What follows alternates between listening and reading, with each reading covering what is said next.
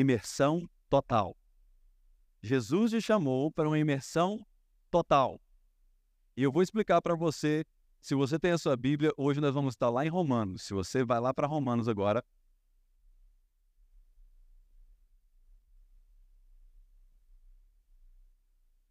Vai para Romanos que eu quero é, dar uma introdução para você do, do livro de Romanos, o porquê que Paulo escreveu a carta aos Romanos. Paulo ele escreve a carta aos Romanos é, enviando uma carta, na verdade, Paulo, em todas as viagens que ele fez, o anseio dele era chegar a Roma, a chegar ali aos romanos, era o sonho dele. E como eu e você, nós temos sonhos de chegar a algum lugar. E Paulo ele queria cuidar daqueles que estavam ali, ouvindo a palavra de Deus, tinham sido convertidos ao Evangelho, é, pelo Evangelho, a seguir a Cristo, e agora ele quer instruí-los. Mesmo antes dele chegar lá, ele quer instruí-los. E no capítulo 1 e 2, Paulo introduz aqui aos romanos a ideia de, do pecado e da culpa que foi colocada sobre o ser humano. Então ele começa ali falando sobre o pecado. Porque quando você vai falar de nova vida, não tem como você não falar do pecado. E aí no capítulo 3, você vê Paulo introduzindo aqui a questão da justificação pela fé. Ele, na verdade, no capítulo 3 e 4, ele fala sobre essa justificação pela fé e ele usa a história de Abraão, que Abraão creu e foi creditado por justiça. Ele creu e pela fé ele foi justificado. No capítulo 5, nós temos aqui a explicação teológica sobre o pecado e como ele entrou no mundo e como o pecado foi tratado. Eu estou falando esses cinco capítulos para você, para você entender o que Paulo está lidando aí durante esses primeiros cinco capítulos, para nós estarmos no seis agora. Nós vamos lá para o capítulo 6 de Romanos agora, se você tem a sua Bíblia porque o primeiro Adão, como, como é referido na Bíblia, o primeiro Adão e o último Adão, o primeiro Adão, ele trouxe o pecado ao mundo. E o último Adão, ele tira o pecado do mundo. O primeiro Adão, ele trouxe o pecado do mundo através da sua desobediência, e o último Adão, por causa da sua obediência. E aqui nós chegamos no capítulo 6, onde Paulo traz a questão a respeito do batismo. Do batismo, que é esse ato simbólico publicamente para você que fala assim: eu sou cristão. Não, se você é cristão, você precisa passar pelas águas do batismo. E ele espera que alguém que ganhou a vida em Cristo, ela, ele faça isso publicamente. Agora vai lá para o versículo 6 e 7, se você está com o, em Romanos 6, vai aparecer na tela também. Pois sabemos que o nosso velho homem foi crucificado com ele. Ele quem? Jesus. Para que o corpo do pecado seja destruído e não mais sejamos escravos do pecado. E agora, se você tem a Bíblia e você gosta de marcar, marque isso. Pois quem morreu foi justificado do pecado. Se você morreu para o mundo, você foi justificado do pecado. Então, a imersão, a palavra grega uh, de imersão, ela é baptisma, que é do batismo. Ela é imersão total. Ela vem da palavra baptismo, que a gente vê no inglês. É o ato de mergulhar, submergir completamente a algo ou alguém. Agora, eu adicionei imersão total no tema, foi para você entender logo de cara que não existe imersão pela metade. Porque só a palavra imersão já é o suficiente para você entender que imersão é imersão. Precisa ser total. Mas eu coloquei imersão total, porque eu quero que você entenda que vida com Deus ela precisa ser uma vida totalmente mergulhada. Quando você faz aquele ato simbólico de você morrer para o mundo, e viver para Cristo, a expectativa é que você nasça uma pessoa diferente, que eu nasça uma pessoa diferente.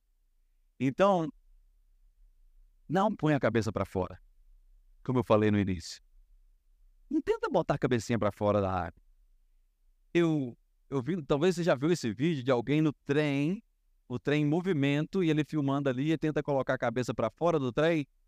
Eu vi um vídeo que o cara colocou a cabeça para fora do trem e a cabeça dele quase foi decepada por causa de uma placa que estava lá de fora. Ele tirou bem na hora. E assim é na nossa vida cristã, muitas das vezes. A gente quer só dar uma pescoçadinha. Isso foi por pouco. Mas não matou. Então vou tentar de novo. Aí você tenta de novo. Aí faça de novo. Nossa, foi por pouco. Mas quer saber? Não morri? Então eu vou continuar botando a cabecinha para fora para me checar o que está acontecendo lá fora e vivendo a minha vida aqui com Deus também. Tem como você virar para alguém agora e falar: põe a cabeça para fora, não? Pode falar com autoridade. Quando bota a cabeça para fora, não. Porque pôr a cabeça para fora é entrar em perigo.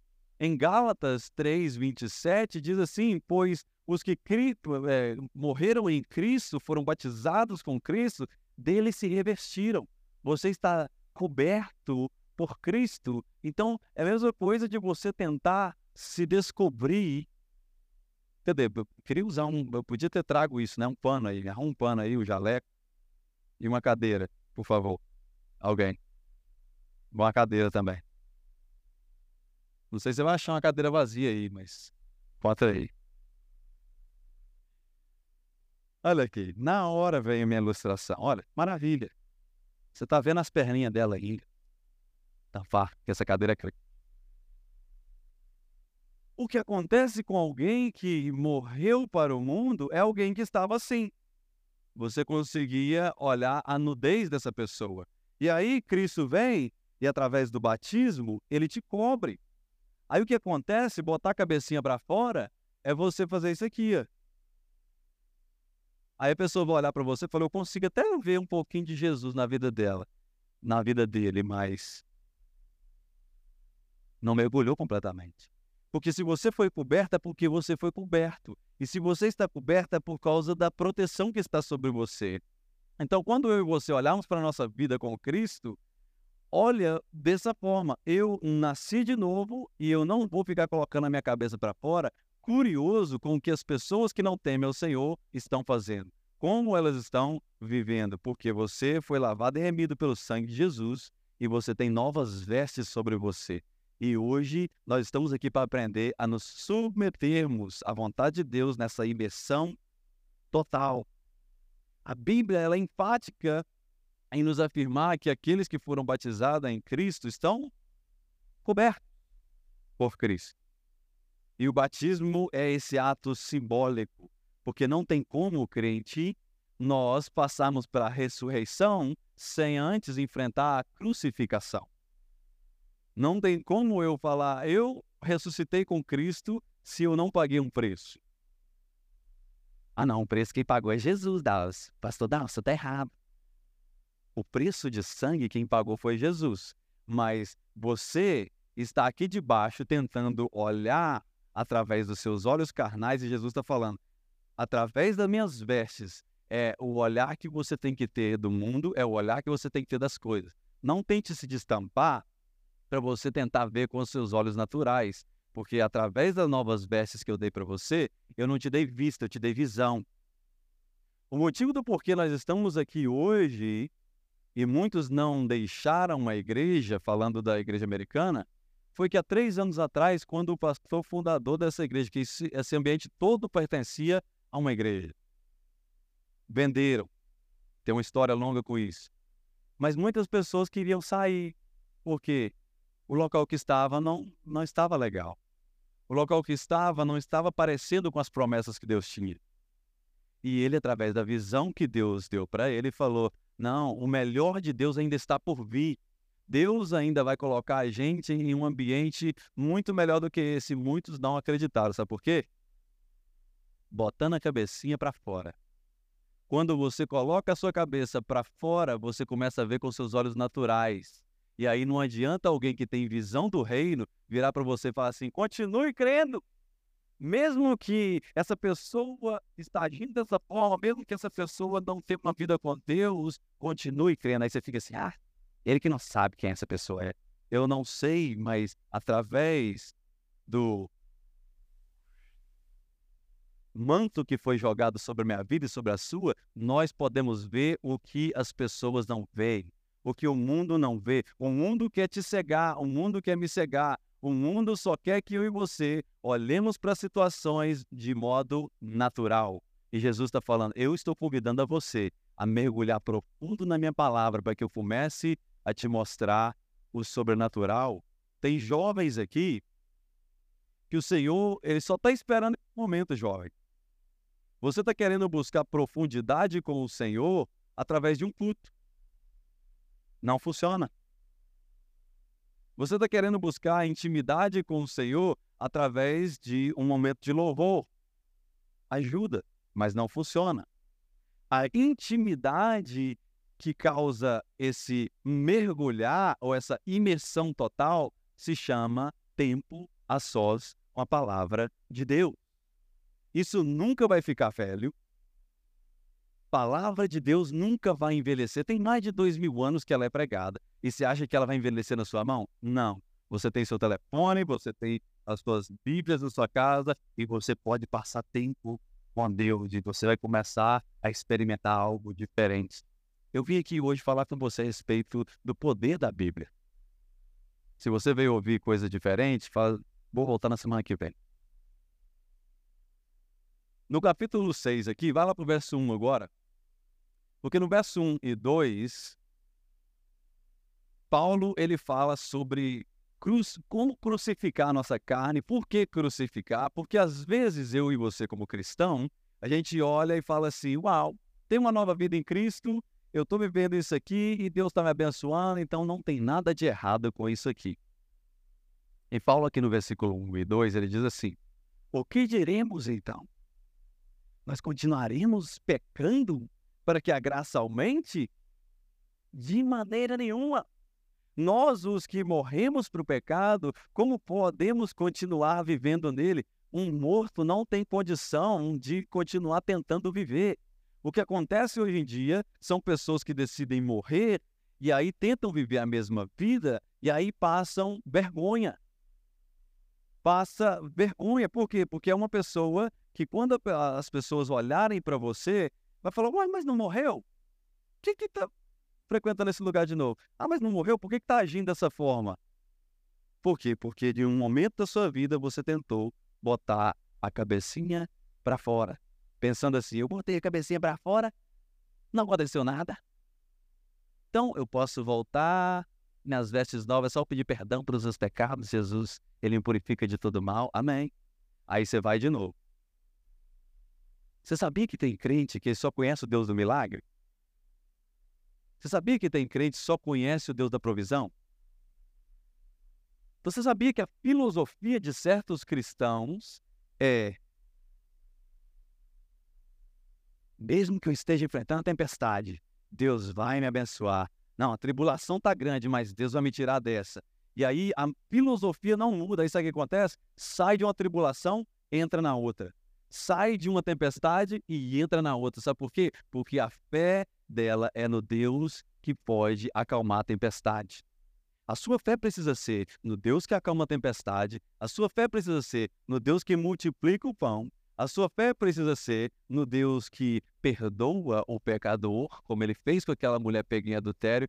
A sua fé precisa ser no Deus que ressuscita Lázaro, que chama dos mortos à vida. A sua fé precisa ser nesse Deus que não adianta você tentar describe ele, tentar, ah, me ajuda aí, Priscila. Describe.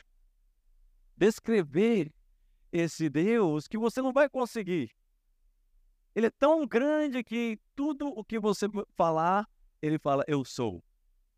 É isso que ele falou com Moisés. Moisés falou, me dá um nome aí, pelo menos algo que dá para me botar na plaquinha. Ele falou, não dá, Moisés. Fala aí alguma coisa.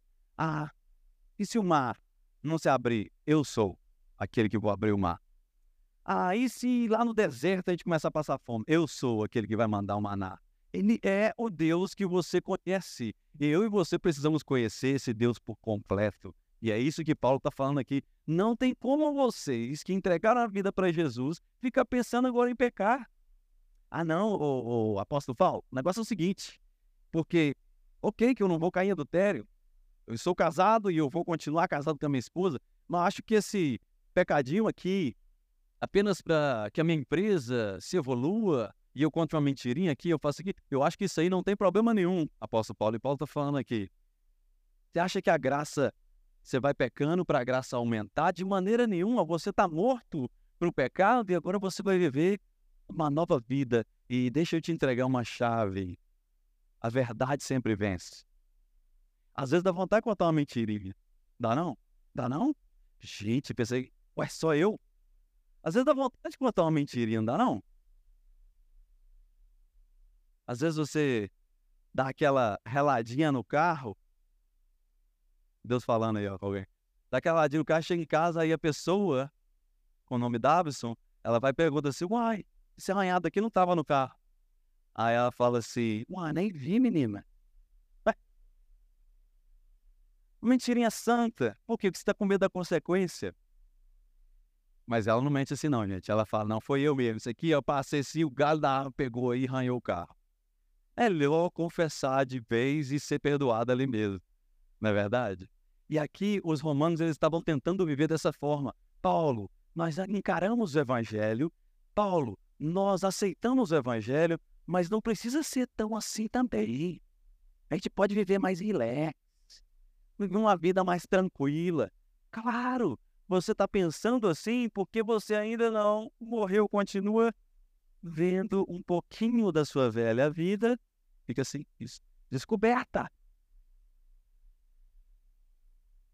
Mas a partir do momento em que a gente decide morrer para o pecado, preciso buscar algo. Sabe por quê? Sabe o que faz eu e você querermos voltar para a nossa velha vida?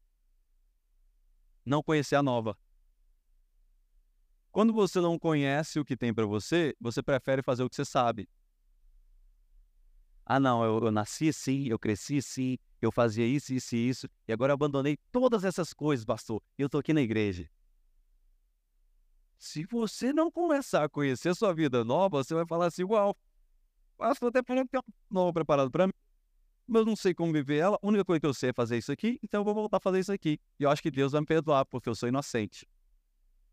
A responsabilidade, você era inocente até mas a responsabilidade está sobre você agora porque você ouviu alguém dizendo para você que você precisa buscar o conhecimento da, nossa, da sua nova vida em Cristo Jesus. Como conhecer minha nova vida em Cristo Jesus? Bíblia. Vamos ler o versículo 3 e 4, que diz assim: Ou vocês não sabem que todos nós fomos batizados com Cristo Jesus e fomos batizados em sua morte, ou seja, nós somos imergidos com ele aqui na sua morte tampados por ele na sua morte, cobertos por ele na sua morte. Portanto, fomos sepultados com ele na morte, por meio do batismo, a fim de que, assim como Cristo foi ressuscitado dos mortos mediante a glória do Pai, também nós vivamos uma vida nova.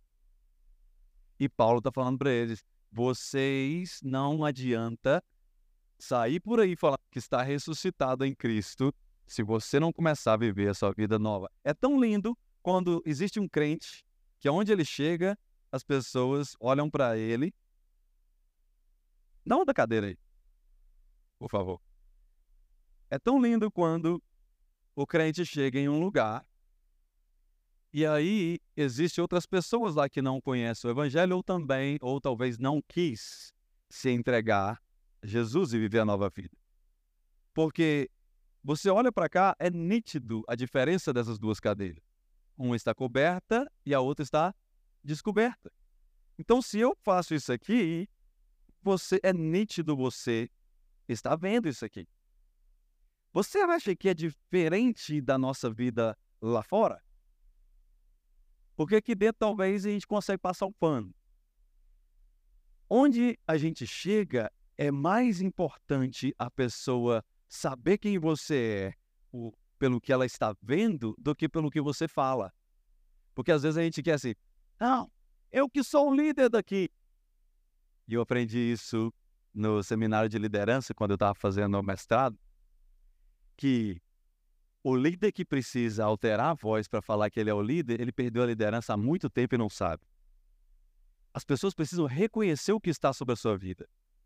E se eu chego aqui com essas duas cadeiras aqui, todo mundo vai falar: Uau, essa cadeira é diferente daquela, por quê? Alguém já te perguntou isso? Tem algo diferente em você. Nossa, você age diferente. Por quê? Porque o sangue de Jesus está sobre você, você está vivendo uma nova vida em Cristo e você não precisa sair por aí, por aí falando seu título, sua religião em que você crê, porque eles vão falar só pode ser alguém que teme a Deus. E Paulo está falando isso para os romanos aqui, incentivando eles a viverem essa nova vida. E todos que passam dessa morte para a vida ganham uma nova história em Cristo. Páginas novas. Como eu falei para você, não tem como nós voltarmos para o antigo santuário mais. Nem se a gente falasse, nossa, não gostei disso aqui, vamos voltar para lá. Não, não tem como. Tem coisas que Deus faz na nossa vida que Ele meio que te empurra assim, ó, para você ir. Porque eu lembro que a gente estava do lado de lá, a gente pensou que ia até em setembro ainda, funcionando do lado de lá, ia chegar para nós, olha, a construção está chegando aí já e vocês precisam mover. Com Deus é a mesma coisa. Eu acho lindo quando Deus faz isso comigo, que eu estou querendo ficar num lugar e Deus começa a empurrar e eu falo, não, sim, ir, aqui tá bom, e ele vai e só faz assim, ó. Aí eu, ó, oh, é melhor do que lá. O medo da gente pisar fora do barco, o medo da gente pisar pela fé, é por falta de conhecimento de quem Deus é. E ele, ele é tão lindo o trabalhar de Deus, que ele é tão grande, como eu falei, mas ele pode estar falando no seu coração agora. Olha para você ver que Deus lindo. Entrar num coração desse tamanhozinho como o meu e seu e começar a falar. Entrar nessa mente sua e minha que durante a semana passa milhões de coisas e começar a trazer a sua memória que ele te libertou do pecado e para agora de olhar para trás, porque a sua nova vida está prontinha para você viver. Não tire a cabeça para fora. Aceite mergulhar nas águas profundas de Deus, como no versículo 12 aqui diz: olha, é, portanto, não permitam que o pecado continue dominando o corpo mortal de vocês fazendo que obedeçam os seus desejos. Marque isso em nome de Jesus, fazendo que obedeçam os seus desejos. O pecado pode fazer de você uma marionete. O pecado pode fazer de mim e de você alguém que está sob o domínio dele. Qual é o processo entre o pecado, diabo e vida com Deus? O pecado você foge dele. Não tenta resistir o pecado, não, que vai se dar mal. Ah, não, sou forte nisso aqui, eu não vou cair nisso mais, que Deus me libertou. E eu posso continuar aqui nesse mesmo ambiente, nesse mesmo lugar, olhando as mesmas coisas que eu estou, frequentando os mesmos websites que eu frequento, e nada vai acontecer. Por quê? Porque Deus me libertou disso. Fica lá para você ver. Vai dar ruim. Você corre do pecado. O diabo, você resiste e a Deus, a Deus você se entrega. Tiago, no capítulo 4, verso 7, ele diz: Olha, portanto, submetam-se a Deus, ou seja, seja imergido na vida com Deus, resista ao diabo e ele fugirá de vocês. Não é o diabo que tem que fugir de você, mas você precisa fugir do pecado. Agora, sabe o que acontece? Quando eu me submeto a Deus, aí, aí o jogo vira. Porque, como eu falei para você, se você só conhecer essa questão de correr do pecado, se você só conhecer essa questão de você resistir o diabo e entregar para Deus, sabe qual vai ser o ciclo da sua vida? Pecado batendo na minha porta. Sangue de Jesus tem poder, vou correr. Oração, jejum, ó, ler a Bíblia sobre aquilo. E aí o diabo atenta. Acorda até de madrugada com batalha espiritual. Sangue de Jesus tem poder. E aí te, você entrega. Vou jejuar essa semana e eu vou entregar minha vida ao Senhor. E aí, entrega para o Senhor. Aí vira esse ciclo. Mas o ciclo precisa ser o contrário. Quando eu me submeto à, à vontade de Deus, quando eu submeto ao Senhor, eu consigo resistir ao diabo e o pecado já não me domina mais. Ou seja, quando eu vi o pecado bater na minha porta, vou falar. Não me domina mais, sabe por quê? Porque eu estou submisso à vontade de Deus, e mesmo se o diabo vir a tentar, mesmo que as batalhas espirituais se aumente ao meu redor, sabe o que vai acontecer? Eu vou permanecer firme. Por quê? Porque eu não estou sob o domínio do pecado. Eu estou coberto pelo sangue de Jesus. Pare de ter medo quando você acordar três horas da manhã com aquele gato rosnando em cima do telhado. Isso acontece no Brasil, né? Pare de ter medo quando alguma coisa cai de madrugada e você fica com medo até de levantar e sua esposa às vezes faz assim, vai lá e você fala, vamos morar aqui, vamos levantar não. Sabe por quê? Porque o sangue de Jesus está sobre você. Não precisa você correr, você não acender a luz, porque aí o diabo vai embora. Não, a luz já está acesa. Você está com a luz do mundo. Ele é a luz do mundo e você é uma candeia que não foi acesa para ser colocada debaixo, escondida. Você é uma candeia que foi colocada em cima para iluminar o ambiente. Então, onde o crente pisar, o diabo precisa fugir. Vou lançar uma música assim, onde o crente pisar, o diabo tem que fugir. Quem lembrou da Deus amor aí agora? Aleluia. Deus está falando com a gente aqui nessa noite. Aleluias. Então, na verdade, eu e você, nós temos um poder gigante em nossas mãos. Qual é o nome desse poder? Se chama decisão. Você pode decidir agora rejeitar todas as palavras que eu estou falando para você, você. Você pode decidir agora rejeitar a vida que Deus tem para você você pode rejeitar. Por quê? Porque a decisão é sua. A decisão é minha. A decisão é minha e sua de a quem nós vamos nos submeter. Sob o comando de quem nós estamos. Agora, quando eu me submeto a alguém que vai me instruir, que vai me, nas decisões, ser aquele que, que vai me dar direção, sabe o que acontece? Eu me sinto melhor a minha vida ela começa a ser uma vida em Cristo, onde eu estou, onde eu frequentar, as pessoas estão vendo, é uma pessoa só e não duas. Uai, gente, mas não era fulano, agora tá ciclando.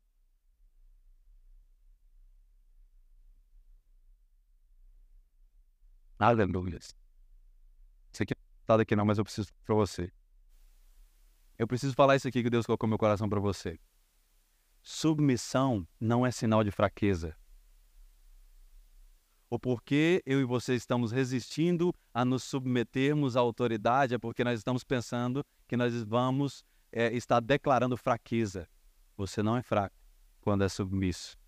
E eu vou te mostrar que a submissão é um sinal que eu vou falar agora para você de força e poder sobre controle. Você quer mostrar o seu poder para mim? Seja submisso. Você quer mostrar o seu poder para o Senhor? Seja submisso. Sabe por quê?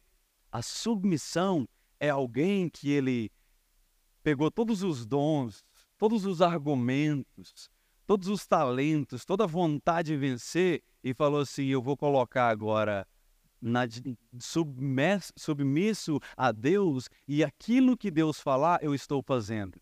As autoridades que estão sobre a minha vida, eu vou respeitar o que Deus está falando através deles. Sabe por quê? Porque ele está sendo direcionado por Deus. Então lembre disso, no dia em que você conseguir ser submisso a alguém, é um sinal de que você conseguiu dominar o grande poder que está dentro de você. A decisão é sua, a decisão é minha. E esse grande poder, ele está sobre as nossas mãos. Olha, agora ficou bom, né? Aleluia. Vou desligar o outro. Tem um livro que, que eu li, eu não sei se tem em português, mas em inglês o, tempo, o título dele é How to Lead When You're Not in Charge. Como liderar quando você não está em liderança do Clay Scroggins. Ele encoraja o líder, ele encoraja as pessoas a continuarem liderando mesmo quando a vamos, vamos botar aqui o exemplo. Você trabalha para uma empresa, você não é o patrão. mas você continua liderando lá dentro. Você não é o líder, mas você está liderando lá dentro. Você está dentro da igreja, existem os pastores, existe a liderança, mas você é um líder aqui dentro. Ou seja, a responsabilidade de cuidar desse ambiente é minha e sua. Se você está na, na sua casa, a mesma coisa. Se você está fazendo um evento, você, mesmo que você não esteja na direção, você vai continuar sonhando com a pessoa, você vai continuar colocando as suas ideias, você vai continuar lançando os seus talentos sobre a mesa, os seus recursos para promover a obra. Sabe por quê? Porque às vezes a gente fica assim: ah, não, não é eu que sou o líder disso aqui, então, fulano que tem que fazer. Quando eu e você somos submissos, a gente consegue fazer, sabe o quê? A gente consegue liderar mesmo quando a gente não está no controle. Porque a pessoa que é egoísta, ela fala assim: enquanto eu não estiver na liderança, eu não vou botar minhas ideias em prática. Enquanto eu não estiver na liderança, eu não vou fazer com que isso aqui cresça, porque quem vai tomar o nome é a outra pessoa e não sou eu. E nesse livro, que, que é na verdade uma quebra de ego, né?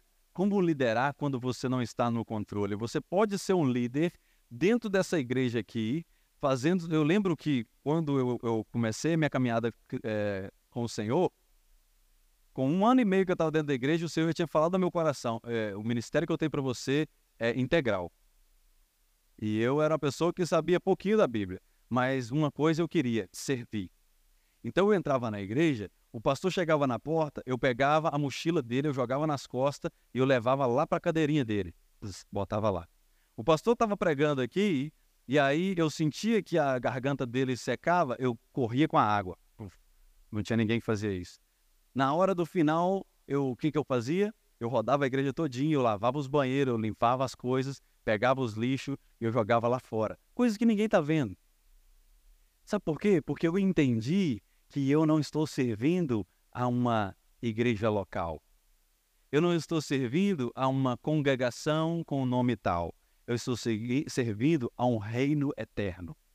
Você serve um reino eterno, você é embaixador do reino, e se você não está fazendo com excelência, você ainda não entendeu como liderar sem estar no comando, porque você está liderando a sua vida e você não está no comando dela. Você está liderando a sua vida, eu estou liderando a minha vida, mas quer uma coisa que você talvez estava despercebido? Ou é Deus que está guiando a sua vida, ou é a sua carne, ou é uma situação, ou é um conceito, mas alguma coisa está liderando a sua vida. Você não lidera a sua vida, sabe? Que coisa profunda. Você está aqui hoje, mas amanhã você não é líder de si mesmo, Sabe por quê? Porque você tem que estar em algum lugar amanhã. Alguns têm que estar em casa. Tem que fazer as coisas em casa. Então, em casa, mesmo a dona de casa, ela não está na sua liderança. Ah, não, eu trabalho para mim mesmo, sou dona de casa. Não. Você não está sob a sua liderança porque você tem que lavar roupa, você tem que cozinhar, você tem que olhar o menino. Então, você está sendo liderada, liderado também pelos seus afazeres. Então é melhor nós nos submetermos à liderança de alguém que lidera o universo e tudo está na palma das suas mãos e falar assim: eu prefiro servir com excelência o reino eterno de Deus, porque a direção que ele vai me dar, em um dia ele pode mudar o que em dez anos ninguém. Nós não somos chamados para ser aceitos pelo mundo. A gente, nós somos chamados para glorificar ao Senhor. Esse é o chamado do cristão, glorificar ao Senhor. E a gente fica querendo agradar todo mundo. Não dê acesso a quem não te dá destino. Às vezes a gente está perdendo muito tempo em lugares e com pessoas que não fazem parte do nosso destino. Perca de tempo. E perca de tempo é algo que você não retoma mais. Então, cuidado onde você anda, cuidado onde você coloca a sua cabecinha para olhar para fora da janela, porque em um ato desse pode ser que uma plaquinha do lado de fora do trem arranque sua cabeça. E não tem como nós escondermos os nossos frutos. Porque onde eu me mergulho, as coisas que eu, que eu frequento, os lugares que eu frequento durante a semana, as coisas que eu faço, elas dão resultado. Você trabalhou a semana inteira e se você recebe por semana, na sexta ou no sábado você já estava com o dinheirinho aqui. Resultado do seu trabalho. Frutos, eles são inegáveis. Não tem como você negar o fruto. Então não adianta você chegar para mim e falar assim: eu sou um pé de manga. Se o que eu estou vendo em você é maçã pendurado. Ou abacaxi para descascar, né?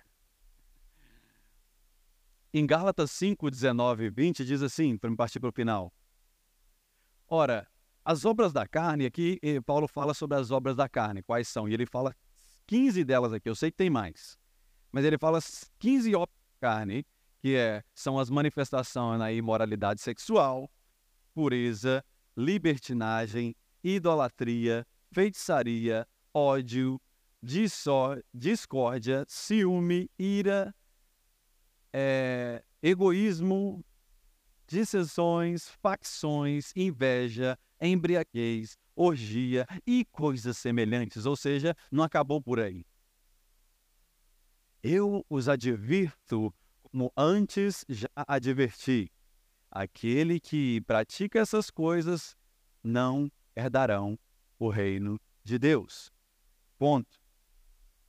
Mas os frutos do Espírito, eles podem nos levar a vencer todos esses 15 e mais outras obras da carne ainda. Fruto do Espírito que está em Gálatas 5, 22 e 23. Eu quero ler para você, porque você não pode só saber da sua tiga que tenta te devorar. Você precisa saber do que está novo preparado para você. No versículo 22 e 23 diz assim: Mas o fruto do Espírito é amor, alegria, paz, paciência, amabilidade, bondade, fidelidade, mansidão. E agora marque esse último, que é o que eu falei: você precisa dominar esse grande poder que está dentro de você, que te leva à submissão, que é domínio. No dia em que você começar a dominar os seus desejos da carne, você está praticando os frutos do Espírito. Eles vão começar a fluir sobre a sua vida. Então, aqui em Gálatas, Paulo menciona 15 obras da carne, ele menciona nove dons do Espírito. E engraçado que no, no, no princípio de tudo, através de um fruto, Deus fala para o homem, né? Coma de todos os frutos, mas não coma desse fruto. E através de um fruto o pecado veio sobre a humanidade. Agora, qual fruto que Adão comeu ali no jardim? Maçã, pastor? Não. Não tenta adivinhar a fruta que ele comeu. O fruto que ele comeu, que você precisa entender, é um fruto que se chama insubmissão. O fruto que Adão e Eva comeu no jardim é a insubmissão. No dia em que eu e você, alguém falar assim, vai para a direita e você vai para a esquerda, você está sendo insubmisso. E foi o que aconteceu com Adão e Eva. Agora, Jesus, quando ele estava no, no Getsemane, ele estava ali no seu período onde ele estava sofrendo, pois sabia a, o final da sua missão, ele vira para o pai e fala: Pai, se for possível, afasta de mim esse cálice. Mas, contudo, eu quero ser submisso à tua vontade. Que seja feita a tua vontade.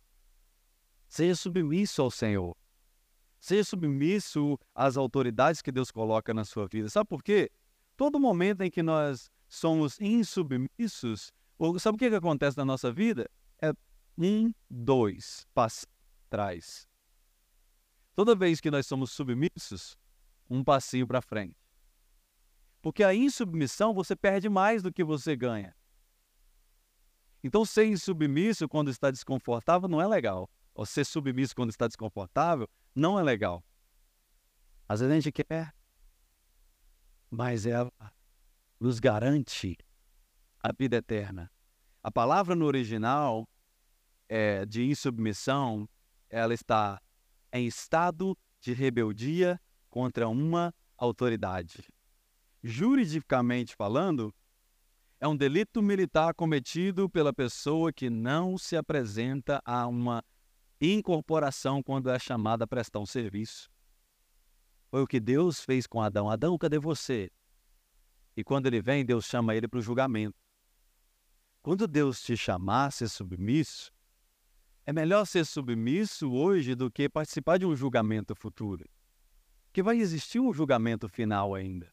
Mas antes do julgamento final, por dois mil e, e tantos anos, Deus tem permitido palavras como essa acertar o meu coração, acertar o seu coração, para que quando chegar o dia glorioso, você e eu possamos estar assim, graças a Deus, estou indo para as mansões celestiais, onde não vai haver choro, nem ranger de dente, não vai haver mais nenhuma tribulação que eu passei e nada do que eu estou vivendo vai ter lá. Essa é a expectativa que eu e você temos que ter, porque os frutos do Espírito é amor, alegria, paz, paciência, amabilidade, bondade, tudo de bom que existir. E Deus está nos chamando isso hoje. O último versículo que eu quero ler com você está no versículo 17 e 18 de Romanos, que diz assim: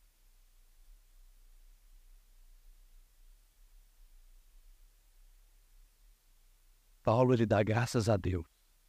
Porque ele dá todas essas instruções, mas é como eu estou falando para você que hoje eu, eu, estou falando da nova vida, eu estou falando do cuidado com o pecado, mas eu não estou apontando o dedo falando que você está em pecado. Eu quero estar na posição de Paulo aqui no versículo 17 e 18, onde ele fala assim, mas graças a Deus. É, é Paulo, é uma coisa dele estar tá falando, como eu sempre brinco aqui, né? Graças a Deus aqui não tem ninguém assim. Paulo ele vira e fala, mas graças a Deus, porque, embora vocês tenham sido escravos do pecado, passaram a obedecer de coração. Então não existe pessoas aqui que são dessa forma mais. Porque passaram a obedecer de coração a forma de ensino que lhe foi transmitida. Vocês foram libertados do pecado e se tornaram escravos da justiça, servos da justiça de Deus você podia falar um pouquinho alto aí para você acordar essa pessoa que está do seu lado. Eu sou justiça de Deus. Você e eu somos justiça de Deus e nós somos justificados pelo sangue de Jesus e nenhuma condenação mais pode vir afetar a sua vida. Se você está coberto pelo sangue de Jesus, você foi justificado por ele, você ganhou uma nova vida. Então vamos juntos mergulhar no conhecimento da palavra de Deus e viver essa nova vida? Aleluias. Aleluias. Às vezes a gente fica com medo de entregar a vida para o Senhor, pensando que vai nos machucar. Com medo de entregar a nossa vida para o Senhor de, de vez, ao invés de ficar tentando olhar por baixo, pensando que vai doer. E eu quero finalizar com essa ilustração. A minha esposa, quando ela estava grávida do primeiro menino, do Nathan, nos dias de, de finais da gravidez, a gente foi no hospital, que ela começou a dar é, alguma coisa lá que teve que internar. E aí nós ficamos uma semana ali, retenção de líquido, né? Algo assim. A gente ficou uma semana no hospital e eles tentando de toda forma fazer o parto normal. E tenta e faz a indução. E chegou num momento onde eles falaram: nós vamos precisar fazer a cesárea. Em outras palavras, nós vamos precisar te cortar. E eu lembrei disso enquanto eu estava finalizando essa mensagem, o Senhor trouxe isso ao meu coração.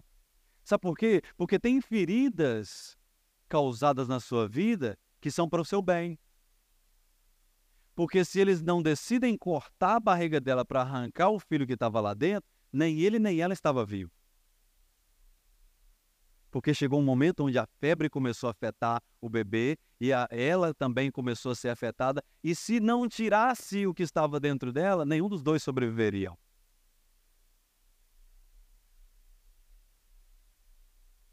O mundo não tem dó de te ferir. E sabe o que, que o mundo faz? Ele te fere sem necessidade.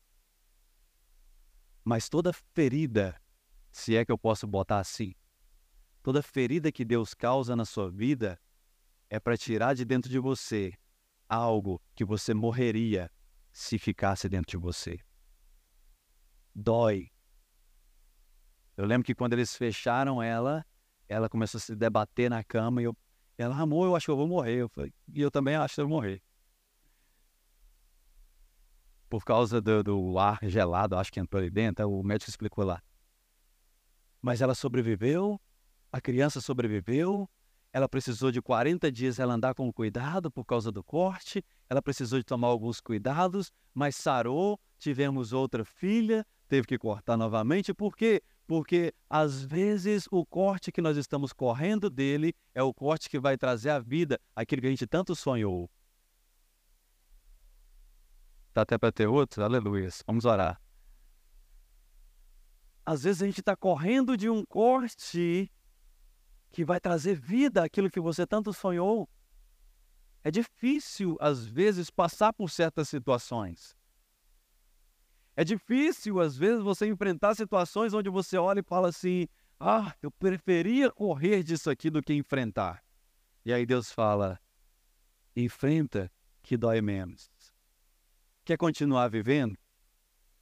Permita o Senhor fazer uma cirurgia em você hoje. Permita o Senhor fazer uma cirurgia no meu coração e no seu coração, porque eu não estou aqui apontando o dedo, eu preciso disso.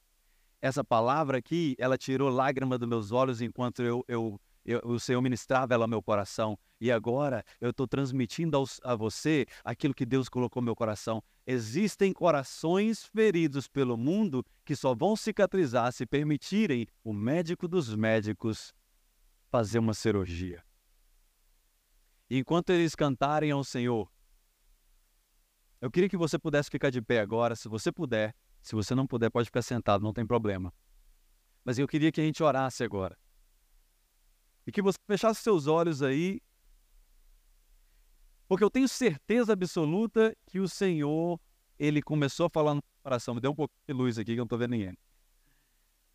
Eu tenho certeza que o Senhor ele começou a falar no seu coração. Eu tenho certeza que tem áreas na sua vida em que você está com medo de passar pela cirurgia. Mas deixa eu te falar mais uma vez. O medo da cirurgia está retendo a vida que Deus quer transbordar na sua vida. O medo da cirurgia está fazendo você viver em um estado de gravidez que você já tem mais de anos que está vivendo. Tem coisas que você precisa viver por um tempo. Tem momentos em que o Senhor ele, ele permite você passar por certas coisas para ver se o meu olho o seu abre espiritualmente. Nada do que você viveu essa semana é por acaso. Deus está falando com algumas pessoas aqui hoje. As coisas que você viveu essa semana, não se decepcione pela palavra que você ouviu, porque às vezes é duro você ouvir uma palavra como essa e falar: Eu sou esse pecador que Paulo está pregando aí. Eu sou essa pessoa que não consegue viver uma vida coberta. Eu sou essa pessoa. Eu sou essa pessoa que um dia eu recebi a nova vida em Cristo, mas toda a semana alguma coisa acontece que eu me vejo todo bagunçado novamente. Não desanime.